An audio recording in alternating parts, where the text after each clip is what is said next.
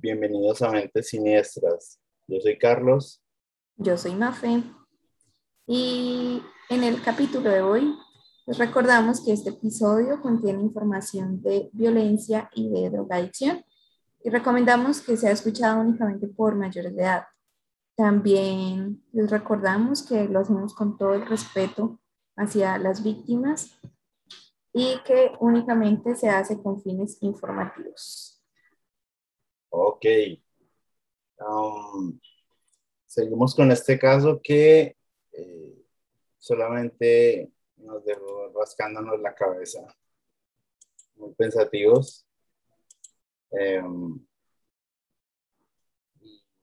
un poco mareados también con cómo ha sido Tony Costa a lo largo de este caso. Entonces, eh, más o menos para retomar, en que, estábamos. A Tony lo capturan por ser muy sospechoso en cuatro casos de asesinatos. En estos momentos no tienen evidencia física que vincule a Tony con los asesinatos, pero ellos saben que él fue. Entonces la tarea ahora es poder llegar a demostrar que efectivamente fue él que hizo todo este desorden, si se puede decir así. Um, estos cuatro cuerpos fueron identificados por récords dentales. Eso es algo que es muy común para identificar eh, cadáveres. Lo vemos en muchos casos que se usa eh, el récord dental para establecer la identidad de la persona. Entonces, la primera persona que te conté que encontraron fue Susan Perry. Luego en la búsqueda del jardín, las dos que estaban menos descompuestas eran Patricia Walsh y Marianne Waisaki. Y debajo de ellas, eh, la que llevaba un poco más tiempo, era Sidney Monson. Por ahora, como te dije, la evidencia es solo circunstancial en este punto empiezan a hablar con las familias pues de Patricia y de Marianne para tener mucho más info, más contexto. Y a Tony lo llevan a un hospital para evaluación psicológica y psiquiátrica, porque ha dado como muchas versiones de todo, entonces hay que evaluar si este señor está loco o que... Está confundido. está confundido. Eh, durante este tiempo pues continúan las autopsias Em, de, digamos, el cuerpo que estaba debajo de Patricia Walsh, Marianne Waisaki, eh, como te dije, es Sidney Monsen. Ellos determinaron que era una mujer de aproximadamente 19 años, la cara súper golpeada, en el cuerpo no encontraron los riñones, el pecho pues abierto como en el primer caso, era tal el grado de descomposición que no pudieron establecer la causa de muerte. Mm, Marianne tenía la nariz rota, tuvo dos disparos, uno cuando ella estaba corriendo posiblemente y el otro tipo ejecución. Tenía puñaladas post-mortem en las piernas y en el pecho. Eh, eso en, en Estados Unidos lo denominan como overkill, es decir, ya le metiste dos disparos. ¿Ya para qué más? O sea, es, es, eh, es absurdo. Es, absurdo, es vicioso, eh, eh, se nota que hay demasiada ira. Se enferma. Tenía en la persona para, para meterle dos tiros y ya está muerta, pero él sigue apuñalando. Remata. O sea, pero la persona ya está muerta, o sea, ¿para qué hace eso? Simplemente es como eh, muchos mm, psicólogos forenses eh, determinan que es para él tener la satisfacción de que él está dominando la escena y él es el tiene el poder sobre la otra persona.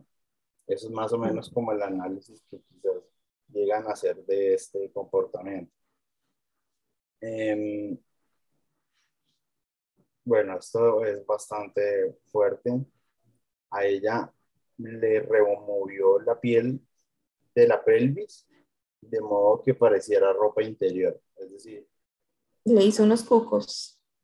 Sí, digamos, hizo como si fueran unos cucos quitándole la piel en esas partes, para que pareciera que tuviera ropa interior.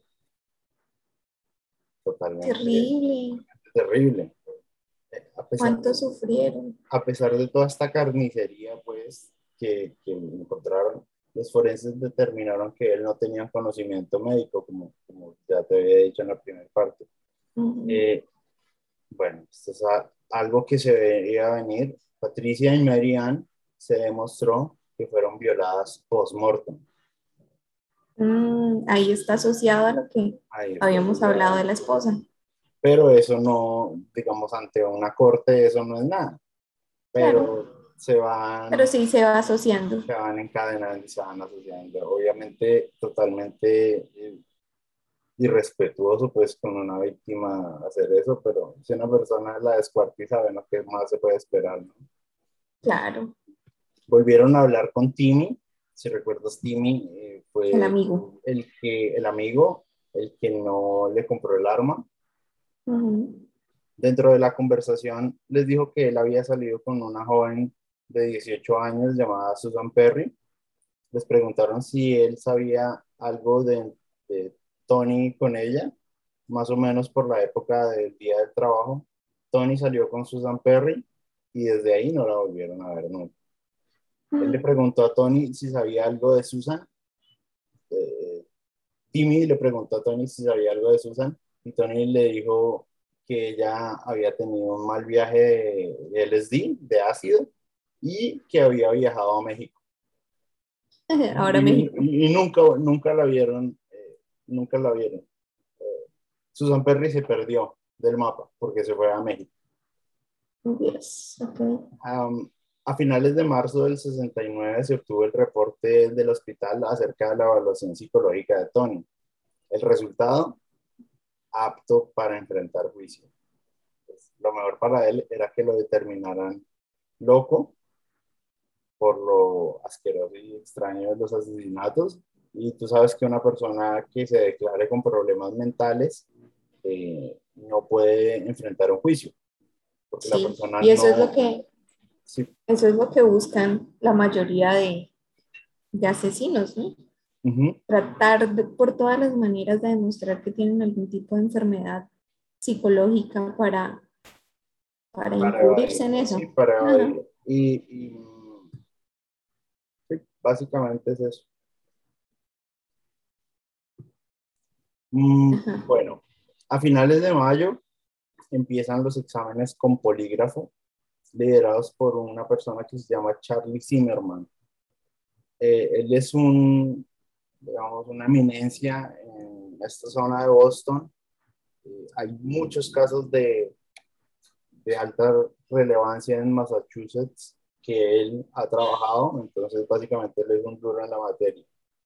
Y él es el que al final de la historia logra sacar la mayoría de verdades de Tony sobre, sobre este caso, pero eh, de a poquitos, con muchísima paciencia, logra sacarle verdades a Tony. Entonces, empezando el polígrafo, Tony le dice a Charlie, bueno, la verdad es que hasta ahora no he dicho la verdad. No he sido sincero, no he sido sincero, pero ahora sí voy a decir la verdad porque quiero que el examen del polígrafo me salga bien. Entonces, Charlie como que, ok, tal. Vamos, a ver cómo nos va. La primera pregunta es, ¿usted sabe quién las mató? Sí, lo sé. Fue... Ah, sí, lo sabe. Sí, lo sé, sí lo sé. Fue una sola persona. ¿Esa persona eres tú, Tony? No, ¿cómo se le ocurre? Yo no fui. Fue Cory de Bro. ¿Quién carajos es? ¿Quién putas es Cory de Bro? Eh, es un amigo mío y lo curioso es que él usó mi arma para completar los asesinatos y luego me la devolvió. Y él le dijo algo más. Eh, no, no, no, solo que mató a las cuatro. ¿Y por qué usó su arma? Mm, no lo sé.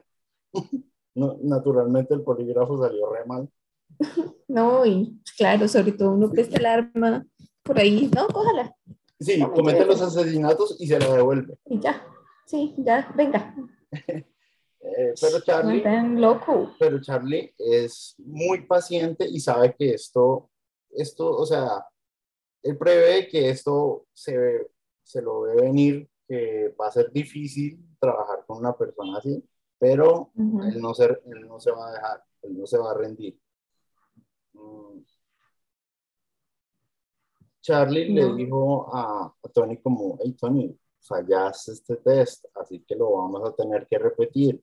Necesitamos que nos cuentes la verdad, necesitamos que confíes en mí. Junio 7, hicieron el segundo polígrafo. Tony le dice a Charlie, ok, ahora sí estoy listo para decir la verdad. Y Charlie le dice, pero yo pensé que me habías dicho la verdad en el primer test. Eh, y Tony, no, no, no, porque usted me mostró los resultados de la maquinita y no eran verdad. O sea que no estaba diciendo la verdad, ahora sí voy a decir O sea, solo por eso, solo porque la maquinita dijo que no. Solo por eso. Entonces Cory me contó que él había matado a varias mujeres. Eh, Cory le pidió ayuda a Tony para disponer de estas mujeres que ya estaban muertas en el jardín de Tony. o sea, ya metió al otro amigo en el cuento. no, pero eh, estamos hablando de Cory de Bro, un nuevo personaje. Un nuevo personaje. Sí, sí, sí. Eh, Tony le dijo a, a Cory, ok, listo, yo le ayudo.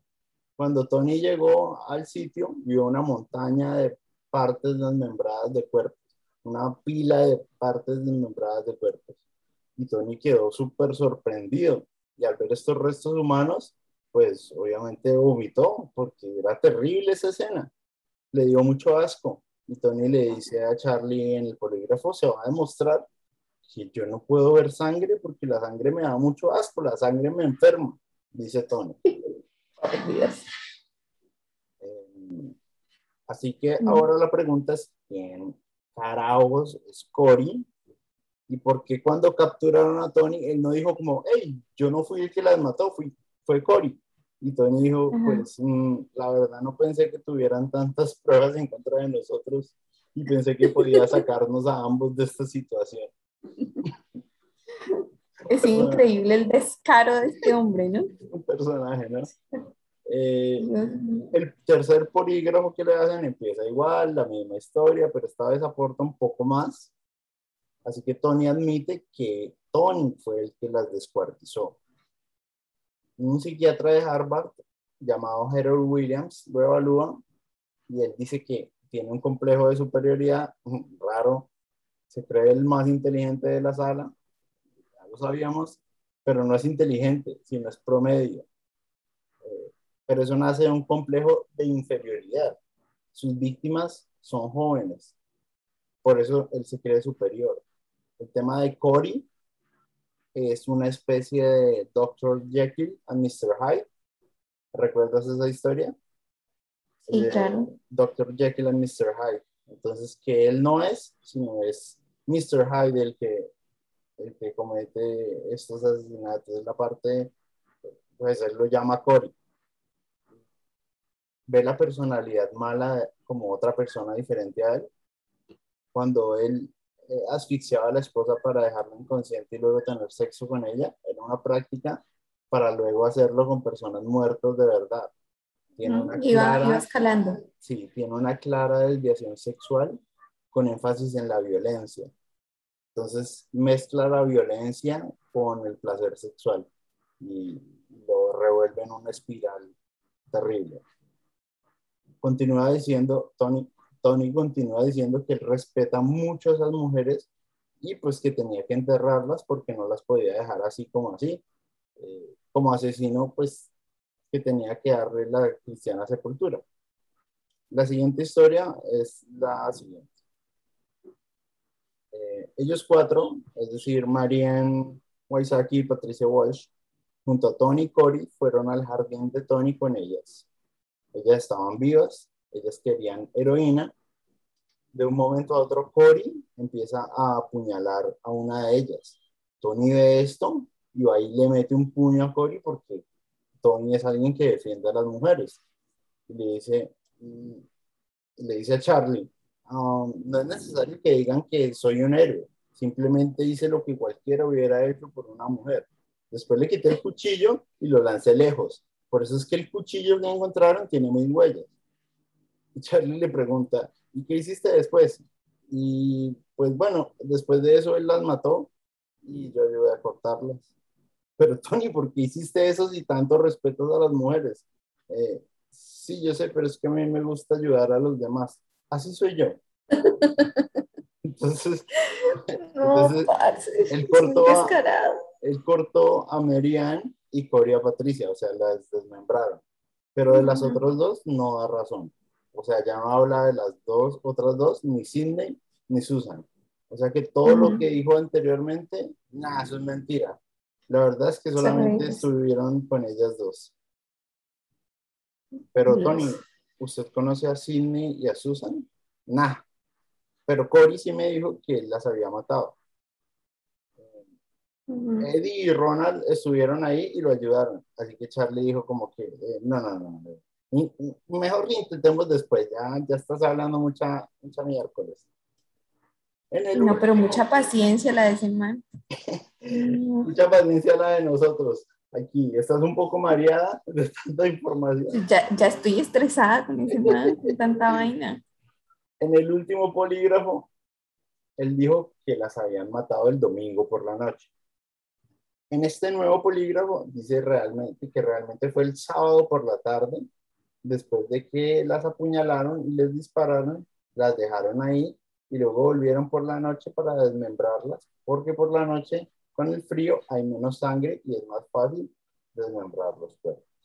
Después de un tiempo encontraron a Cory. Cory sí es real, no sé. Cory sí existe. ¿Quién es?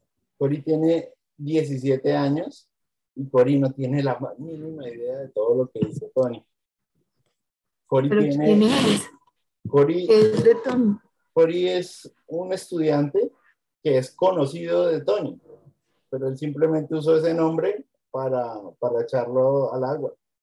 Pero Cory tiene sus cuartadas totalmente claras y la policía de una lo elimina como sospechoso porque o sea, no tiene, nada, que ver. nada que ver, nada que ver, ni, ni, la más mínima idea de lo que están hablando. Ni Julio 12, Tony confirma que él mató a Mary Ann a punta de puñaladas después de que Cory les disparara. Él no podía verla sufrir, así que la apuñaló para terminar con el sufrimiento. Es obvio, la habían disparado él tenía que terminar con ese sufrimiento de, la pobre Marianne, entonces por eso la apuñaló. Y ahora, bueno, tiene una nueva historia acerca de Susan Perry. Dice que ella murió de una sobredosis en la casa de Cory y Cory la desmembró en la bañera. Y la mamá se dio cuenta de esto, pero no dijo nada. Esto es, eh, digamos, Charlie lo, Charlie lo describe como que él se está proyectando en otra persona, ¿no? Quizás esta historia que está, que está contando sí es verdad, pero no, no le pasó a Cory, sino le pasó a él. Le pasó a él. Entonces quizás empiezan a ver que todo lo que habla de Cory es una proyección de lo que él realmente hizo. Y Sidney Monsen era la única que faltaba como por, por enlazar con Tony. Y Tony dijo pues que él no la conocía muy bien y quizás murió también por sobredosis. Eh, ahora, de un día para otro, dice que él no tiene nada que ver con nada. O sea, Coy y otra persona fueron las que las asesinaron y las desmembraron y las enterraron. Y a Cory le hacen un polígrafo y pasa sin problemas. Después de todo este circo llega el día en el que confiesa que él asesinó a las cuatro, que posiblemente hubo un componente sexual en estos asesinatos. Eh, él dice que se sentía otra persona cuando cometía los asesinatos. Le preguntaron si hubo un componente sexual cuando él desmembró a sus víctimas, es decir, si le excitaba, y él dijo, no, no como algo sexual, pero sí me parecía algo fascinante. Es curioso porque él no podía ver la sangre, ¿no? Se enfermaba al ver la sangre. Eh, dice que no hay justificación por lo que hizo. No recuerda haberlas violado, pero posiblemente sucedió. Por estas fechas más o menos se finalizaron las autopsias donde se estableció que él las había colgado de los pies a un árbol para desmembrarlas. Eh, luego finalmente él admite que las violó, pero no recuerda bien si estaban vivas o muertas. No recuerda. Se le pasó el pequeño detalle. no sabe si, las violó. Quizás las violé, no sé si estaban vivas o muertas, pero ok. Si usted dice que las violé, pues bueno, sí. Una nueva evaluación psicológica establecieron que él estaba con unos rasgos y características muy similares a la esquizofrenia. El juicio de él fue bastante, bastante sencillo, bastante directo. Todas las pruebas estaban contra él. Y en mayo del 70 fue sentenciado a dos cadenas perpetuas por los cuatro asesinatos. Es decir, ya toda esta confesión de Tony se tomó como que Cory realmente era Tony contando su historia. Y con todas las pruebas que se presentaron ante el jurado, el jurado solamente se demoró dos horas para deliberar y entregar un veredicto. O sea, nada. Sabes que hay deliberaciones que se demoran incluso días. Esto fue dos horas, culpable. Y sale. No, creo que era muy evidente. Pero una mala noticia fue que en el 74 la ha encontrado ahorcado en su celda. Oh, Dios. Pagó tres años. Pocos años. Pagó tres años. Y, y Y Esta es la historia de Tony Costa. Muy interesante, muy diferente también, ¿no? De todo lo que hemos escuchado. Y, y ven, ¿y la familia? Em, em, de, ¿Te acuerdas que yo te dije que el papá pues había muerto? Solamente no, no, no, la, con la... la, esposa y los hijos. Y la, sí, los hijos. Ah, se divorciaron pues, después de que la esposa se enteró de toda esta, de toda esta locura. Em, la, la, mamá de él, como recuerdas en, un relato, dije que él estaba desmembrando a una, una persona en la bañera y la mamá se dio cuenta. O sea que la mamá de él se dio la cuenta. La mamá de él, la, los investigadores dicen que la mamá sabía todo lo que Tony estaba haciendo. Pero como era la mamá, como que miraba para otro lado como que no, no creía, o no sé, tomaba una actitud como que, como si una mamá se diera cuenta que el hijo fuma marihuana, pero no le dice nada. Pero se hace la loca. Se hace la loca. prefiere hacer como que no sabe para no martirizarse. Pero bueno, esto es elevado como a la mil potencia. No, total. Membrar un cuerpo en una bañera, totalmente absurdo. No, ese tipo estaba totalmente enfermo. Pero... Terrible. ¿Cuánto habrá sufrido todas estas pobres mujeres sin saber cómo lo hizo? O sea, sin saber si, si realmente las mató desde un inicio o si hacía todo esto mientras ellas estaban vivas y las iba matando de a poquitos. ¿Cómo fue el sufrimiento de la familia al saber cómo ellas murieron? ¿Cómo no solo fueron asesinadas, sino desmembradas. Yo pienso que si asesinan a una persona, ok, pero si lo cortan en partes, en partes perdón, ya es eh, otro nivel, ya es pues un, un, impacto mucho más fuerte para la familia, ¿no? Así es. Y, y, también queda uno con la curiosidad de qué hacía con las otras partes que no aparecieron, ¿no? Con los órganos que tú cuentas que no, no Curioso eso, ¿no? Lado. Curioso eso. Que, ¿Qué carajos hizo con eso? Habían órganos que pues, mm, digamos, los conocedores, psicólogos forenses, no, no tienen una respuesta para eso. Es algo como que posiblemente los haya tomado como trofeos, pero, pero nunca fueron encontrados. eh, No sé, Bastante extraño es. súper extraño, súper extraño. Pues dentro de lo extraño, loco, Ujú. eso, eso sí me pareció a mí también súper curioso y súper como que, ¿por qué? ¿Por qué este órgano en específico y por qué no otro? Y por lo del ¿Y corazón. dónde están? Y lo del Sí, lo corazón. del corazón no, es una vaina O sea, terrible. súper heavy. Y sabes que me parece como curioso que este caso tan fuerte que es y no es un caso conocido. Mm, Como lo que hablábamos en el episodio anterior, ¿no?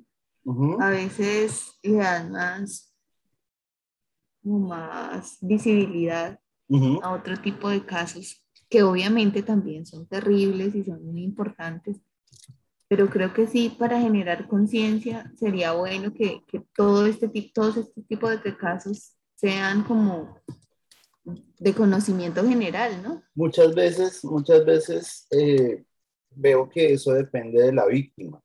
Es decir, si es una víctima famosa, por ejemplo, el caso es súper eh, renombrado. Pero si la víctima es, por ejemplo, una prostituta, dicen, "Ah, es una prostituta, hasta se lo merecía. Sí, lamentablemente en nuestra sociedad siempre buscan eh, buscar un pretexto como para inculpar a la misma víctima, ¿no? Sí, y, Eso pasa en y- todo. y obviamente, pues si es mujer, tú sabes que, que mucho más. O sea, el machismo en el mundo es algo que existe todavía y, y se ve en este tipo de casos que si es una mujer que, que trabaja como, eh, como una escort o como una prostituta, la ven como, como alguien inferior, como que no, no vale la pena investigar ese asesinato porque, porque ajá, eh, es una... es una ¿Quién la manda? que- ¿Quién la sí, mandaba a ¿quién estar ahí? quién la mandó a estar allá? Ella solita se montó en el carro y, y le pasó lo que le pasó, no importa. Sí. Entonces, pues, pues bueno, eh, nuestra tarea es esa, ¿no? Sacar esos casos que están por allá en el fondo de, de las memorias eh, y ponerlos a la luz para, para que las personas conozcan. Y muchas veces hay actitudes y hay síntomas antes de que las personas cometan todo este tipo de cosas. Hay señales de alarma que quizás uno por ser familiar o por ser lo que sea no, no las quiere ver, pero no es que, en muchos casos, no es que la persona asesine de un momento a otro, sino que eso se va como construyendo dentro de él hasta que estalla. Algo que no te conté de pronto en el caso es que eh, en el barrio donde vivía Tony, eh, los gatos empezaban a desaparecerse. Porque muchos asesinos empiezan experimentando con animales. Sí, Eh, eso lo empiezan vimos. asesinando animales y después eso ya no les satisface y escalan a humanos.